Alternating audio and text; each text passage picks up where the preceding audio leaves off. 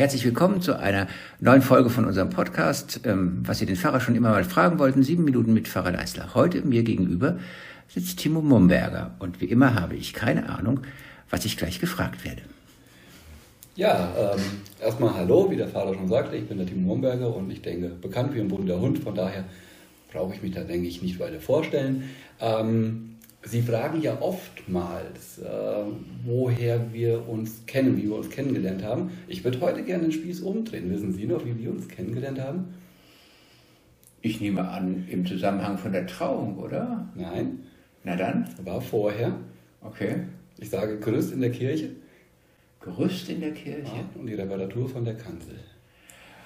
Ja, Timo Momberger ist äh, handwerklich sehr gut unterwegs und äh, hat uns schon äh, mancherlei geholfen, dienstlich und privat, das stimmt. Aber äh, es endete wunderschön in meinem ersten Whisky-Tasting, damals noch in Adlershausen in ihrer Wohnung, ja, als wir noch auf dem Berg gewohnt haben. Und da bin ich auch schon direkt bei meiner zweiten Frage.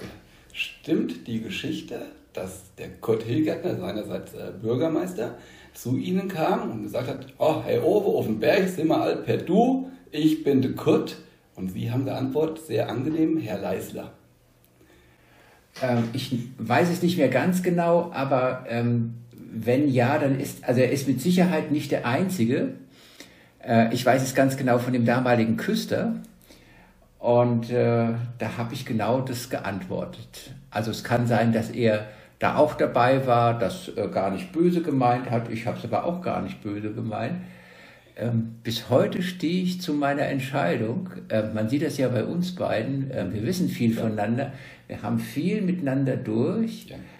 Ähm, Gutes wie Trauriges. Ähm, und mir hilft das Abwägen von Nähe und Distanz. Und wir sehen uns ja in ganz verschiedenen wie soll ich mal sagen, Situationen wieder. Und äh, das hat unserem Verhältnis ja auch keinen Abbruch getan. Also ich finde das für mich passender, angenehmer und man muss auch, finde ich, nicht jede Mode mitmachen. Das ist wohl wahr. Und jetzt haben Sie völlig unbewusst äh, quasi schon eine Frage für später beantwortet. Äh, Sie sind ein Sie-Mensch. Kaum einer darf Sie duzen. Warum bewahren Sie diesen Abstand so konsequent? Von daher ist die ja quasi jetzt schon beantwortet. Wäre eigentlich viel, viel später drauf gekommen. Ähm, aber mit diesem, mit diesem privaten Whisky-Tasting, sie haben mich so ein bisschen angefixt. Also ich fand also diese Vielfalt wahnsinnig und ich habe mittlerweile sogar äh, elf verschiedene Sorten Whisky. Wie viel sind es denn bei Ihnen auf dem Fass? Ähm, also auf das Fass ist ja nicht so groß, was mir meine Frau geschenkt hat, auch wenn ich aufs Fass sehr stolz bin. Das Fass ist übrigens leer. Ähm, aber auf der Nähmaschine daneben, ich schätze mal, da stehen so 50 verschiedene Flaschen. Also ähm, für jemand, der Whisky mag, immer noch eine recht bescheidene Auswahl. Bescheiden, 15. Das äh, ist eine Frage des Standpunkts, ja.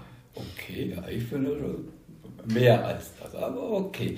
Ähm, Sie, Sie, sehen, ich habe hier das, äh, mein iPhone in der Hand, äh, nicht klassisch wie meine Vorgänger mit Zettel und Stift erschienen, sondern ja, ich habe Sie kennengelernt als sehr technikaffinen Menschen. Von daher denke ich, komme ich auch standesgemäß nicht mit dem Zettel hierher, Gut. sondern habe die Notizen-App genutzt.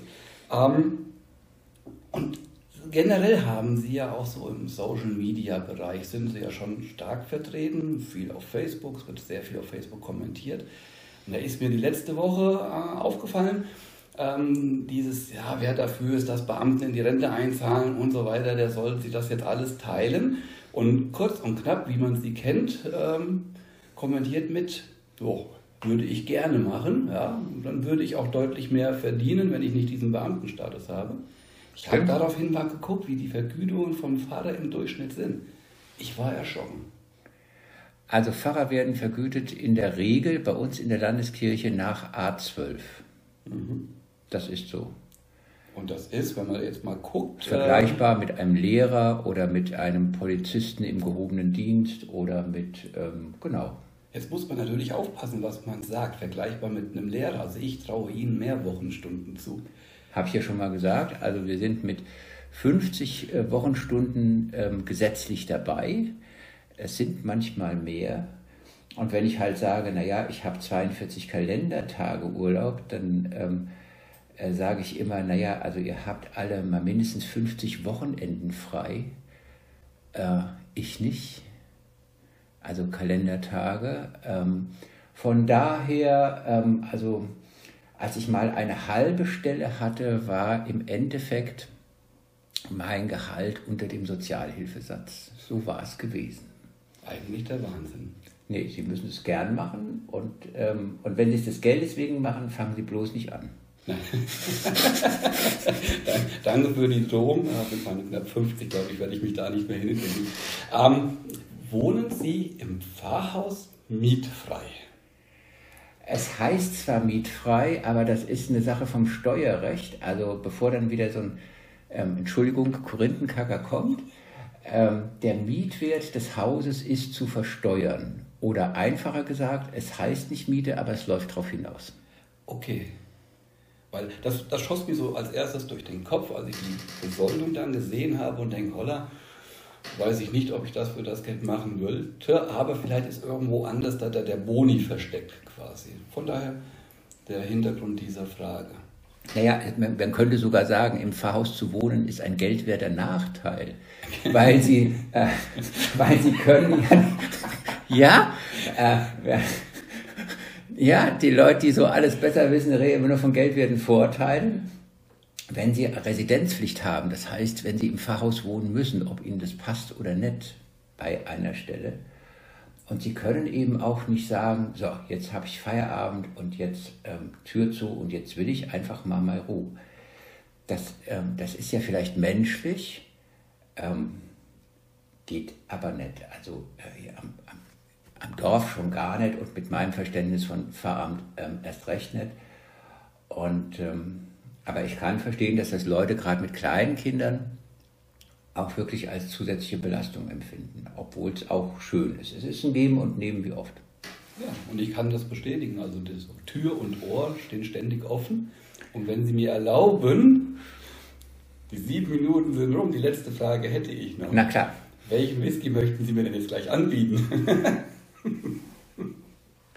ich werde Ihnen einen Macallan anbieten. Oh.